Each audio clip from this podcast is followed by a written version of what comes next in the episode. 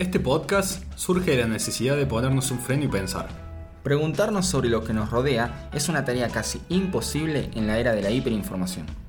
Lo que nos acomete aquí no es otra cosa que el natural impulso por el entendimiento humano plasmado en la sociedad de este tiempo. Mi nombre es Manuel Carrasco. Yo soy Agustín Primo. Y yo, Lautaro Sánchez. Y esto es Fuera de Contexto, un podcast de Publius Club.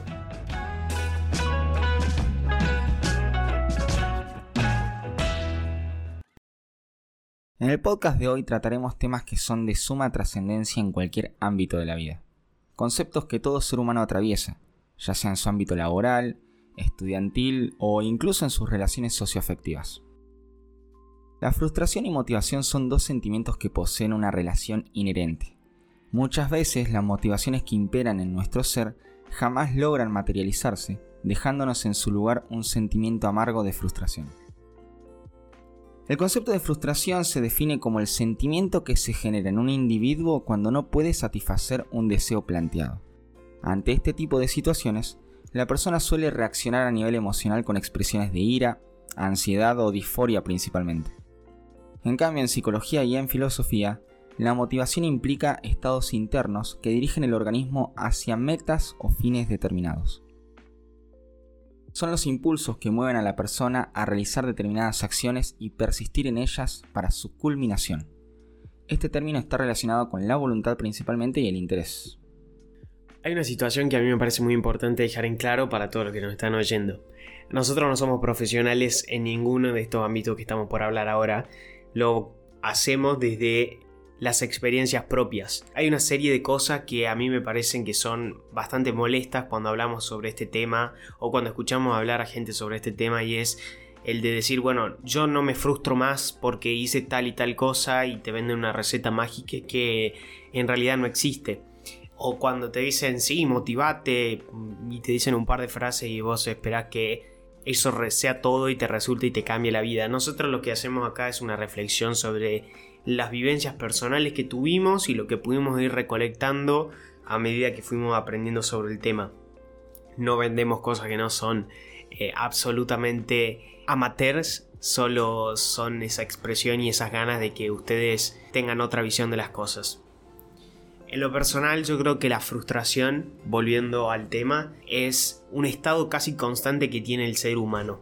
Nuestra naturaleza hace que nosotros busquemos siempre cuando estamos en una zona de confort algo más. Y ese estado de necesidad constante que tenemos por nuestra naturaleza nos hace sentirnos frustrados y no lo sabemos manejar muy bien. En primera instancia, si nos vamos al pasado, decimos el hombre primitivo, el ser humano primitivo necesitaba sobrevivir, sus necesidades y su vida se basaban en la supervivencia. Cuando no lograba esa supervivencia, ¿qué era lo que existía? Una frustración por no cuidar a su manada, por no poder satisfacerse a sí mismo con todas esas cuestiones. Cuando se avanzó por ese impulso de querer superarse constantemente, las necesidades y las frustraciones fueron mutando hacia otros ámbitos. Por ejemplo, en el día de hoy, eh, la gente se frustra por no tener los últimos pares de zapatillas. Y eso tiene mucho que ver con cómo estamos socialmente y cómo cada uno tiene necesidades en relación a todas las cosas que posee, cosas materiales y cosas afectivas que posee. No sé qué piensas sobre esto, Lauti. Sí, sí, yo tengo una opinión bastante similar. Me suena mucho el tema que contabas vos, el ejemplo de las zapatillas. Bueno, muchas veces en, Argentina y por lo general en, en Occidente, cuando un individuo no cumple con los estándares que están impuestos culturalmente por su sociedad, se lo cataloga como un fracasado ah, no tenés pareja, sos un fracasado. Eh, ah, no vas, a, no vas a la universidad, sos un fracasado o un potencial fracaso. Y nada más alejado de la realidad. Entonces, el fracaso en, Latinoamérica y más que nada en Occidente tiene un valor muy destructivo. A ver, tampoco es mi intención romantizar al fracaso, pero si bien es cierto que el fracaso se pueden sacar cosas positivas, no todo es negro. Pero en nuestro país más que nada se ve al fracaso como con una visión muy reduccionista, con una visión muy resultadista, en el sentido de que si no ganaste ya está, no existís, no, no valés la pena. Y estoy totalmente en desacuerdo con esa, con esa lógica, con ese parámetro. Yo creo que como divulgadores eh, que tenemos nuestra función acá en el podcast es dar otro mensaje, es dar un mensaje de que si uno fracasa siempre se puede volver a levantar y siempre puede buscar con un mayor esfuerzo cambiar esa circunstancia. Sí, hay una cuestión que yo lo veo también mucho, como vos decías, la cuestión cultural del entorno en el que nosotros recibimos todas estas cuestiones de qué es, quién es un fracasado y quién no. Yo creo que un ejemplo de eso, y lo hablamos todo el tiempo, y lo vemos a los que nos gusta los programas de fútbol y el fútbol, es en esa visión que se tiene sobre el ganar a costa de todo. En Argentina, eh, y más precisamente en el fútbol, si uno no gana es un, es un fracasado. Y si no se logran eh, todo lo que las expectativas que la hinchada, o sea, un tercero tiene sobre uno, estás perdido. O sea, estamos hablando de que ni siquiera es un logro personal, sino que los, los, terceros te eh, impulsan a ir sobre algo y si no lo logras, quedas como un fracasado. Y le pasa a todos los equipos de fútbol y se debate en todos los programas y es muy gracioso porque son cosas, se habla de fútbol, pero al mismo tiempo es una cuestión bastante profunda y filosófica de decir qué es lo positivo de esto y qué es lo malo de esto. Cuesta muchísimo en Argentina decir, che, esto fue positivo de todo el proceso y esto fue negativo de todo el proceso. Solo miro el resultado. Si yo gané, ya está, soy un campeón. Si no gané, todo lo hice mal.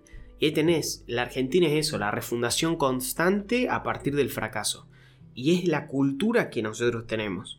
De si algo no anduvo bien, bueno, hay que cambiar todo desde cero, hay que cambiar... Eh, fracasamos, fracasamos, no hay otra, no hay luz en todo el camino. Y eso es eh, muy peligroso. Porque si nosotros no podemos construir algo que perdure en el tiempo, sosteniendo las cosas que están bien y mejorando las mejorables, no puedes llegar a ningún lado, ni desde, ni desde tu individualidad, ni como sociedad, ni mucho menos como país. El fracaso en Argentina no es un tema más, no es una cuestión que sea superflua o ajena a nosotros, sino que está muy metida en nuestra cultura. Charlarlo ahora con ustedes es algo que los invita a reflexionar sobre, además de su propia individualidad, sobre todo lo que los rodea, sobre toda su familia y demás.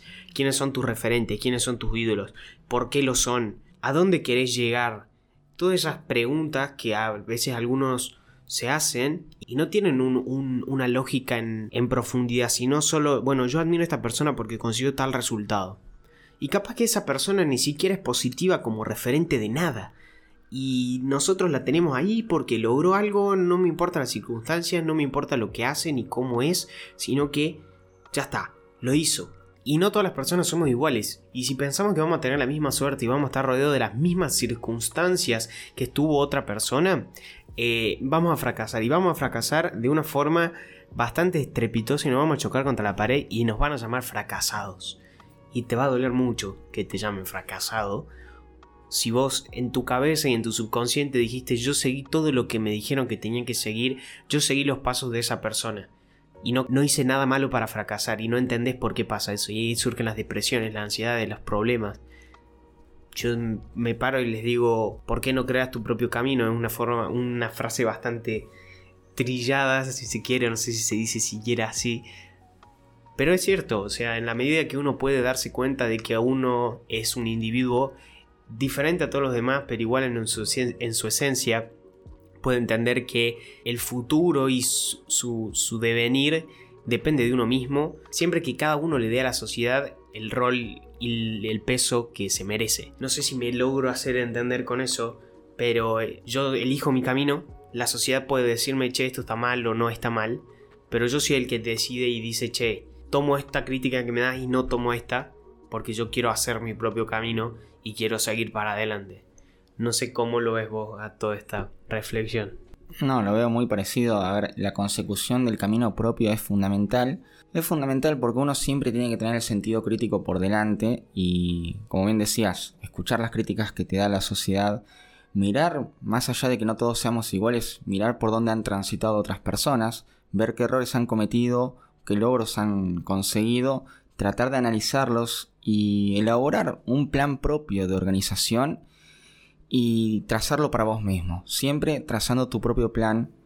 Nunca funciona eso de seguir al pie de la letra el plan de otro individuo porque, como bien decía, las circunstancias no son las mismas. Hay eventos azarosos que no no te van a suceder a vos como le sucedieron al otro. Entonces uno cuando fracasa por seguir al, pie de la letra las recetas de, que estaba preparada para otra persona, muchas veces no encuentra una explicación racional y lógica a ese sentimiento que, que le pesa sobre el cuerpo y trata de echarle culpa a todos los males sabidos y por haber cuando realmente la solución está por otro lado, por otra vía, que es justamente tener un sentido crítico y pararte una vez más y elaborar tu propio plan a tu propia medida. Una de las aristas más importantes de cuando hablamos de elaborar un plan es conocer a dónde uno quiere llegar. Uno por qué hace las cosas, qué es lo que a uno lo motiva si se quiere. Y vamos a la segunda arista. Cuando uno se conoce y dice, bueno, yo soy bueno en esto o soy malo en esto, eh, es una de las partes de las aristas que sirve para todo el camino, pero no es la única.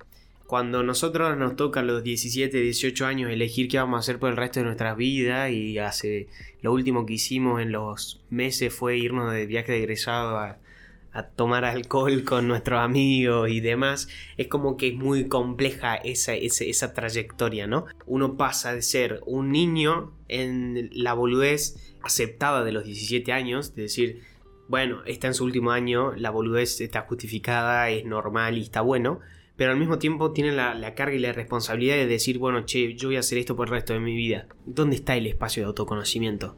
Si lo, único que hace en ese tiempo es estar constantemente de joda o, metido en los impulsos ajenos. ¿Dónde, cuando yo me conozco a mí mismo, cuando digo, che, esto es lo que quiero hacer para más adelante. Y están las crisis de todos los 20, de los principios de los 20, de no saber a dónde estamos, a dónde queremos ir y muchos se pierden de una forma bastante catastrófica y no llegan a ningún otro lado. Y otros siguen las reglas, pero no las reglas que ellos quieren.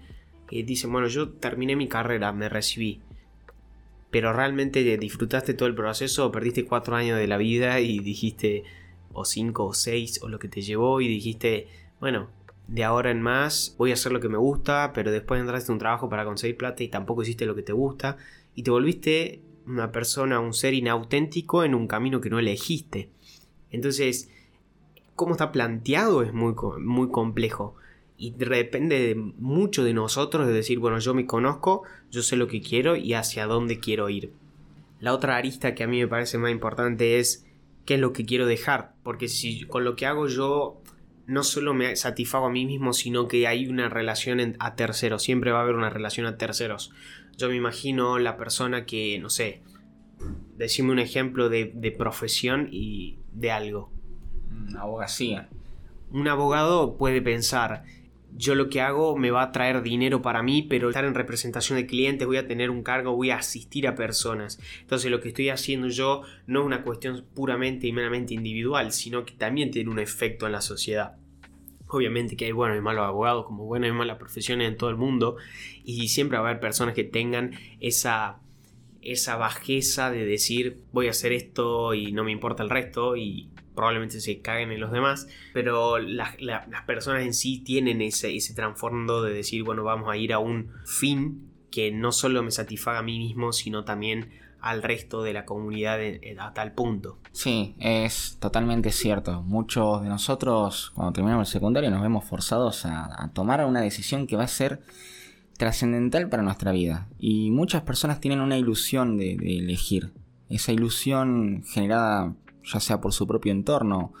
Pensemos un adolescente que elige estudiar abogacía porque ambos padres son abogados, pero ¿realmente le gusta el derecho o realmente quiere hacer eso de su vida? Tal vez él, o ella quiera estudiar arte, cine, pero sus padres le dan el visto malo, entonces se ve como medio coercionado o coercionada para elegir esa carrera por costumbre o bueno, pensemos muchas veces otras personas que se ven influenciadas por no tan solo sus padres, sino su, entorno en el sentido de amigos, pareja y demás que le dicen, no, estudia esto o estudia aquello, esto no lo estudies porque te va a ir mal.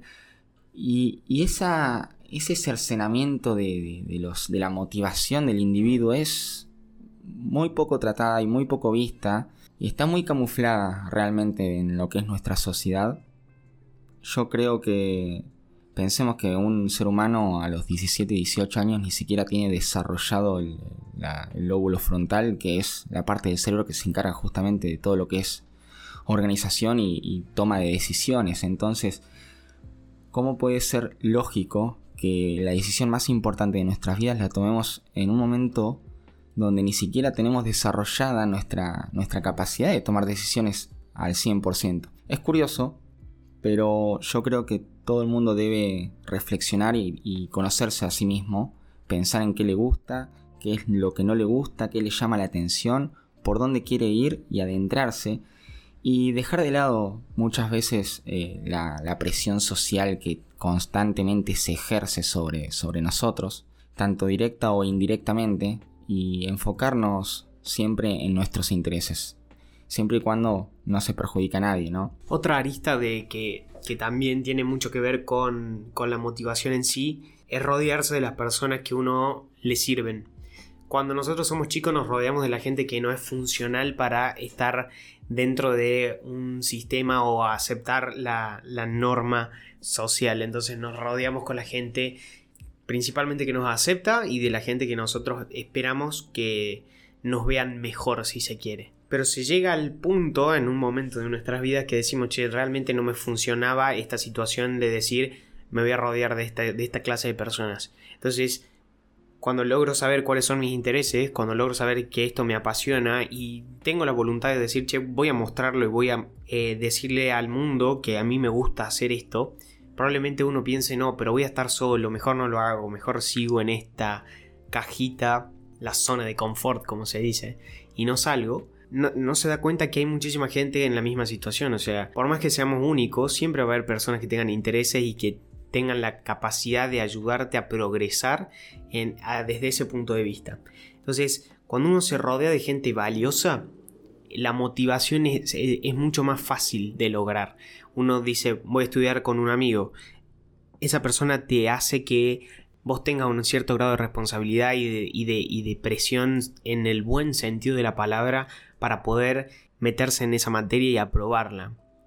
Cuando, no sé, decidiste que te gusta el baile y encontrás personas que te apoyan en eso y te dicen, che, vamos juntos al a, bailar y te invitan y te motivan a eso, son un sistema de apoyo muy grande que te hacen progresar. Entonces, son muchos los, las aristas y el juego de cosas que influyen a la hora de motivarte y de seguir adelante. Y yo creo que el punto culminante, y esto es muy personal, es lidiar con el fracaso en la posibilidad de intentarlo. Cada vez que uno intenta algo tiene que ser consciente de que puede fracasar. Y lidiar con el fracaso es una de las cosas más limitantes que tiene el ser humano. Si yo digo, si arriesgo esto me puede ir mal y voy a sentirme mal, eh, probablemente no, no prospere nunca porque lidiar con el fracaso es la mayor motivación que uno puede tener.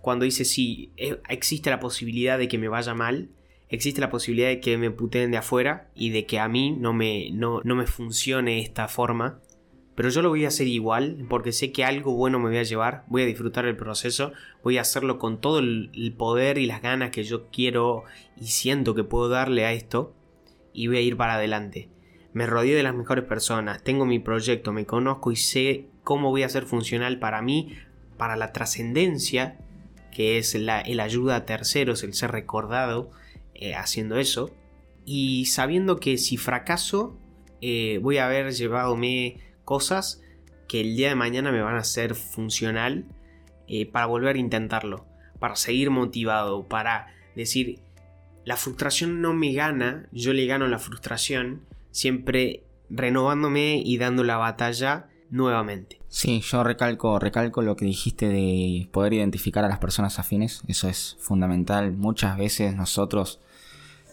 nos quedamos con personas por costumbre, porque siempre fuimos amigos de esa persona, siempre crecimos juntos y demás, pero llega un punto en donde uno tiene que decidir entre conservar a esa persona que está, que está perjudicando. Pensemos en una persona que no haya superado esa estadía de, de la joda de los 15 años, 16 años, etc.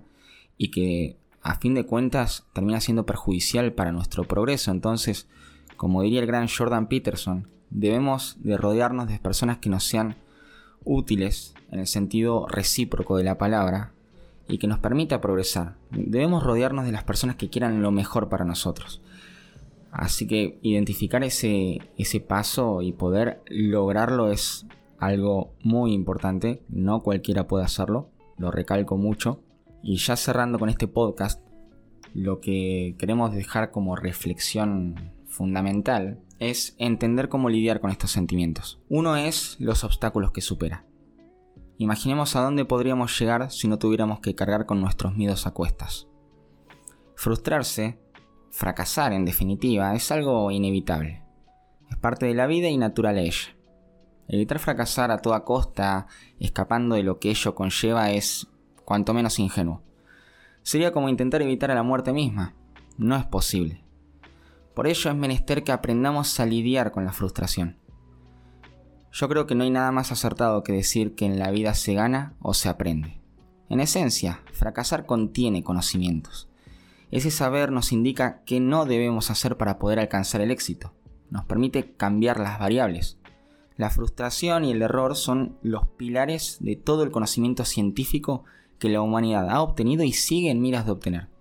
El necio tratará de evitarlos y el sabio yo creo de comprenderlos.